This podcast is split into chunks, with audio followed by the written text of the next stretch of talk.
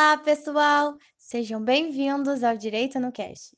Eu sou a aluna Mariana Ferreira e nesse episódio iremos falar sobre o direito imobiliário.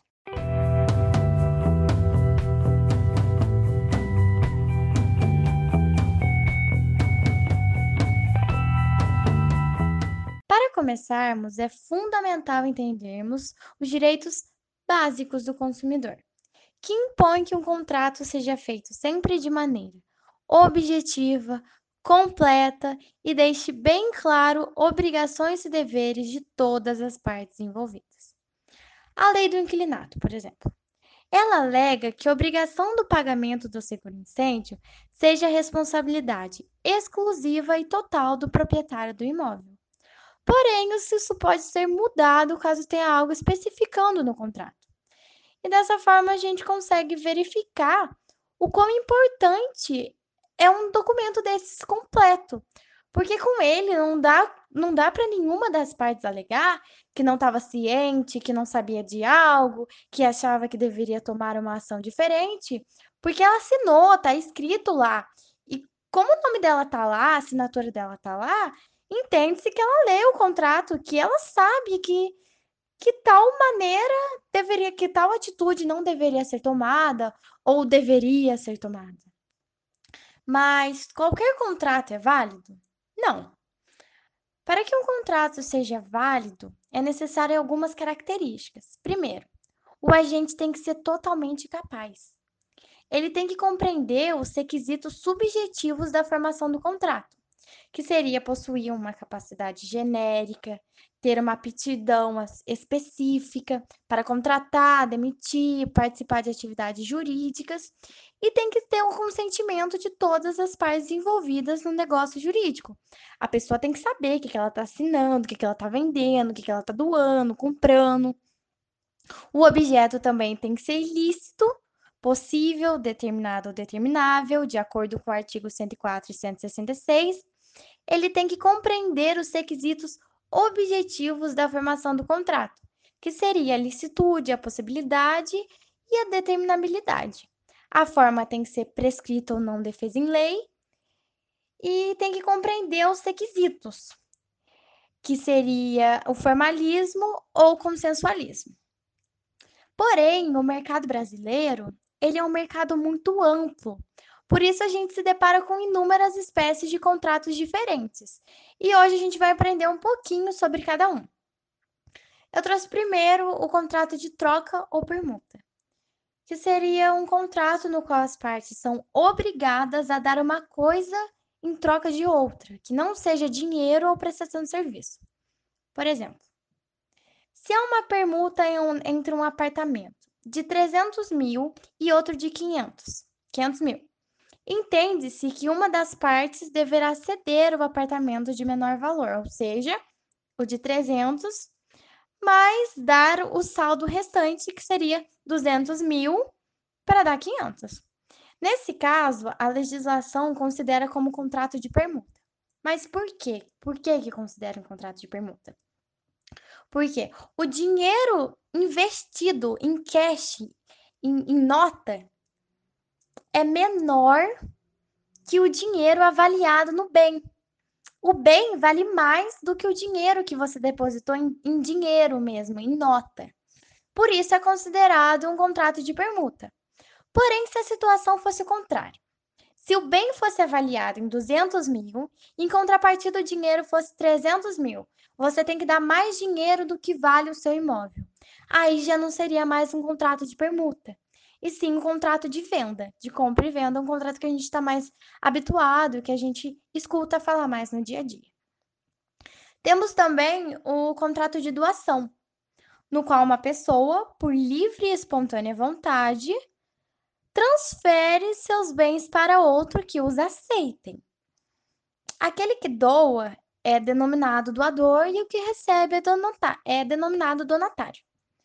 Porém, como em todo negócio jurídico e contratos, há algumas restrições na liberdade de quem pode ou não fazer a de quem pode ou não doar.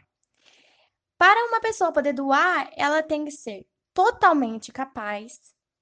E caso haja descendentes, ancedentes ou cônjuge, o doador só pode dispor de metade da, de metade da herança. Como assim? Caso o proprietário do bem queira doar para alguém que não seja dependente, cônjuge, filho, marido, esposa ou ascendente, algo do tipo, ela não pode doar o bem total. Ela pode doar apenas 50% do seu bem. Também temos, também podemos nos deparar com um contrato de prestação de serviços, muito comum nos dias de hoje, no qual uma pessoa se obriga a fornecer a outra seus serviços mediante uma remuneração, mas sem nenhum vínculo trabalhista. Essa atividade é legal, porém deve durar menos de quatro anos. Caso ocorra de uma forma diferente e ultrapasse esse período, aí já não pode mais ser considerada apenas prestação de serviço, pois viola as normas trabalhistas. É, temos também o contrato estimatório mais conhecido como contrato de venda em consignação.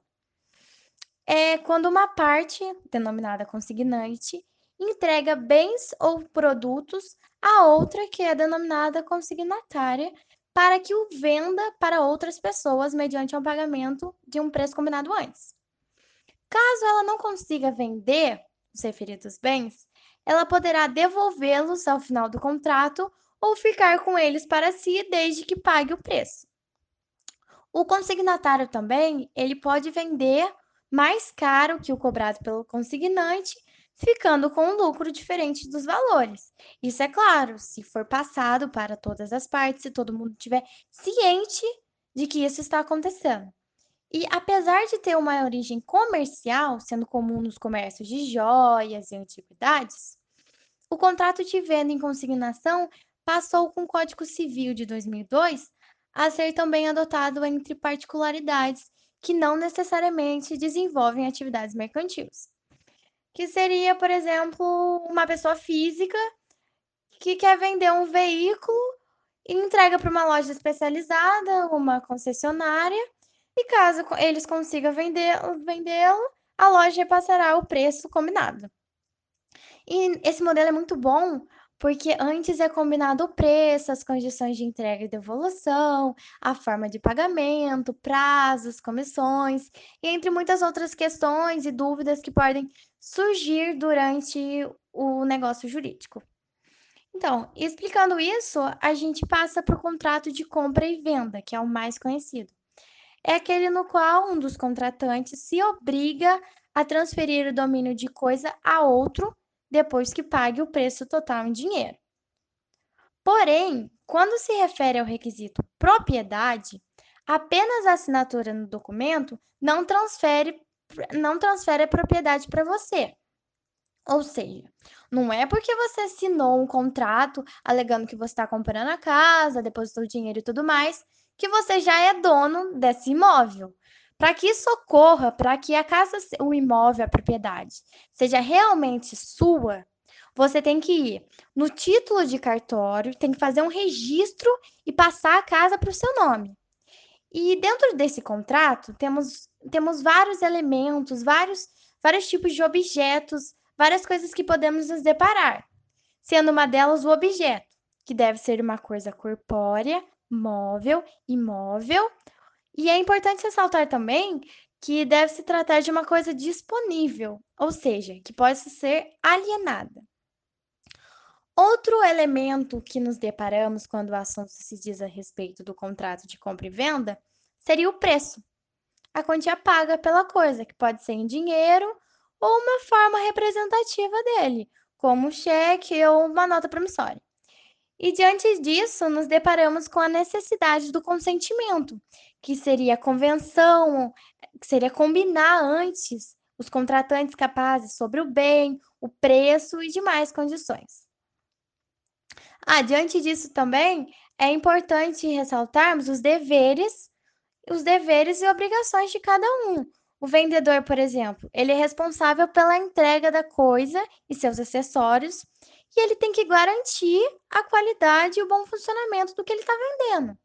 Já o comprador, ele possui o dever de pagar o preço combinado, tendo de ser antes da entrada do objeto, caso isso esteja estipulado, e é somente sua obrigação o pagamento de despesas. No caso, se for uma propriedade, pagamento de despesas como escritura, como impostos devido à transmissão da propriedade e todos os e todas as taxas que venham a decorrer a, da venda, para passar o nome, para passar a propriedade para o nome dele. E é importante ressaltar também que, caso a venda não seja por financiamento, o vendedor não é obrigado a entregar a coisa antes de receber o produto, não. Ele só entrega, ele só deve entregar o produto caso o, o comprador tenha já pago o valor total.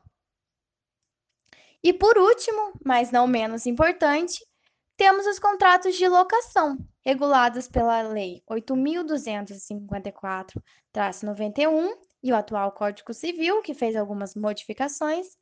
Considera-se locação um contrato pelo qual uma das partes, que seria o locador, se obriga a ceder a outra por tempo determinado ou não, então, o tempo determinado, normalmente o prazo mínimo é de 30 meses, que seria dois anos e meio. Mas a pessoa pode sair antes desse prazo? Pode. Porém, conforme, conforme já estipulado no contrato, ela pode sair contanto que ela pague uma multa já estipulada no contrato. E essa multa deve ser compensatória. O que, que isso significa? que ela é calculada de acordo com o tempo que ainda falta de contrato, entendeu? E o uso e o gozo de coisa não fungível, mediante retribuição, que não poderá ser cobrada antecipadamente. Então, é, o, o, o, aluguel não pode ser cobrado antecipadamente, a não ser que seja uma alocação para temporada. E o preço também não pode, pode ser ajustado por qualquer momento, e o pagamento do aluguel não pode ser fixado em moeda estrangeira nem vinculado com a variação, variação cambial. Bom, como qualquer outro tipo de venda, é, todos têm obrigações. Os artigos 22 e 23 da Lei 8.245, traço 1991, estabelece as obrigações legais impostas, respectivamente. Ou seja, o artigo 22 fala que o locador, o dono do imóvel, é obrigado, primeiro, a entregar ao locatório, ao locatário o imóvel alugado em estado de servir ao que se destina. Você não pode alugar um negócio totalmente caindo aos pedaços, né? Garantir o uso pacífico do imóvel alocado, responder pelos vícios ou efeitos anteriores à locação, fornecer ao locatário uma avaliação detalhada referente às condições da casa, é, isso é muito pedido em imobiliária, que você faz uma avaliação das condições, de tudo que tem na casa, de se a casa está pintada. Normalmente eles costumam tirar fotos, para caso venha acontecer alguma coisa, você falar, pô, isso já estava assim, ou não, isso não estava assim, para poder provar que tal coisa foi erro, foi culpa do locatário ou do locador para saber quem que tem que arcar com essas consequências. Por isso é muito importante uma avaliação detalhada referente às condições da casa. Tem que fornecer também ao locatário as taxas de administração imobiliária, caso houver. Ele tem que pagar os impostos e taxas, ainda o prêmio de seguro complementar contra incêndio conforme já citado antes, e pagar as despesas do condomínio. Agora, o artigo 23, a gente vai falar as obrigações do locatário, que é quem está alugando. Ele deve pagar pontualmente o aluguel e os encargos políticos da locação, legal ou contratualmente exigidos no prazo estipulado ou até o sexto dia útil do mês seguinte ao vencimento, mas isso é só quando não haver nada citado no contrato. Em segundo, ele deve tratar o imóvel como se fosse seu, deve ter todo o cuidado, todo o zelo pelo, pelo bem alheio. É, restituir o imóvel do jeito que recebeu, é, a não ser que seja benfeitorias. Caso, e caso ele tenha feito benfeitorias, no final do contrato, o, o dono do imóvel não tem que dar nenhuma. Não tem que dar nenhum dinheiro pelo investimento que ele fez. Eh, em quarto, ele tem que levar imediatamente ao conhecimento do proprietário do imóvel o surgimento de qualquer dano causado por turbulações de terceiros. Ele tem que realizar a reparação de todos os danos causados por si, e ele só pode modificar a forma interna ou externa se o, o, o proprietário deixar, se o proprietário autorizar. Ele que tem que pagar as despesas de água, de luz, telefone, esgoto, isso é óbvio. E ele tem que permitir também uma vistoria do imóvel pelo locador, caso seja marcado antes, é claro. Pode, o proprietário não pode simplesmente querer chegar entrando no imóvel. Mas caso ele queira, caso ele tenha um motivo para querer entrar na casa, caso seja marcado antes, avisado com antecedência, marcado um dia, uma data, um horário, desculpa, ele, ele pode sim entrar dentro do estabelecimento.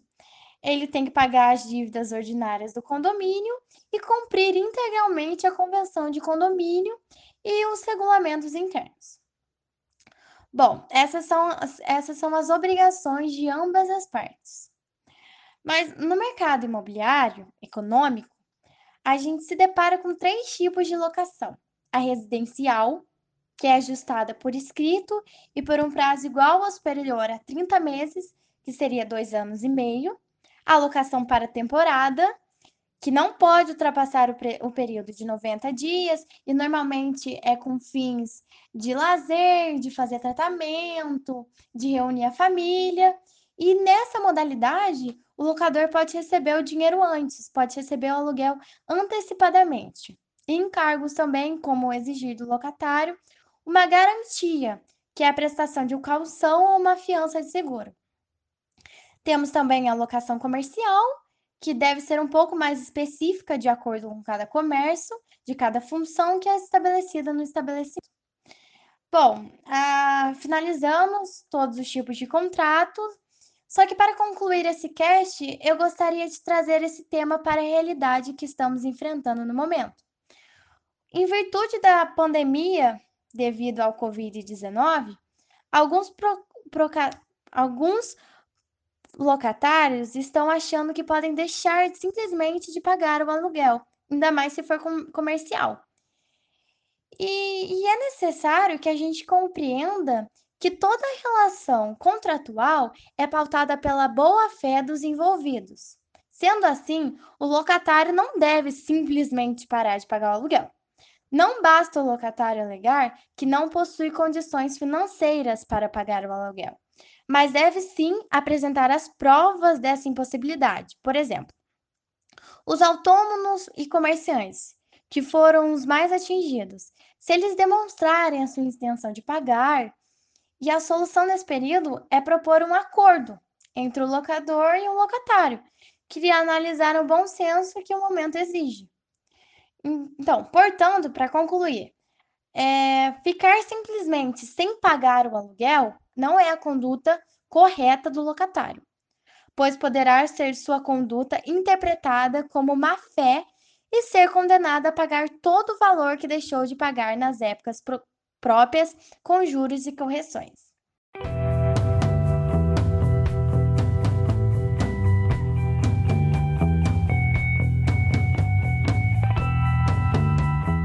Bom, pessoal, e por hoje é isso. O direito imobiliário possui assuntos muito extensos e eu tentei dar uma resumida, basicamente enfatizando mais no assunto de contrato. E eu espero que vocês tenham gostado, espero ter ajudado e acrescentado, nem que seja um pouquinho, no estudo de vocês. Então é isso, muito obrigada pela oportunidade e até em breve.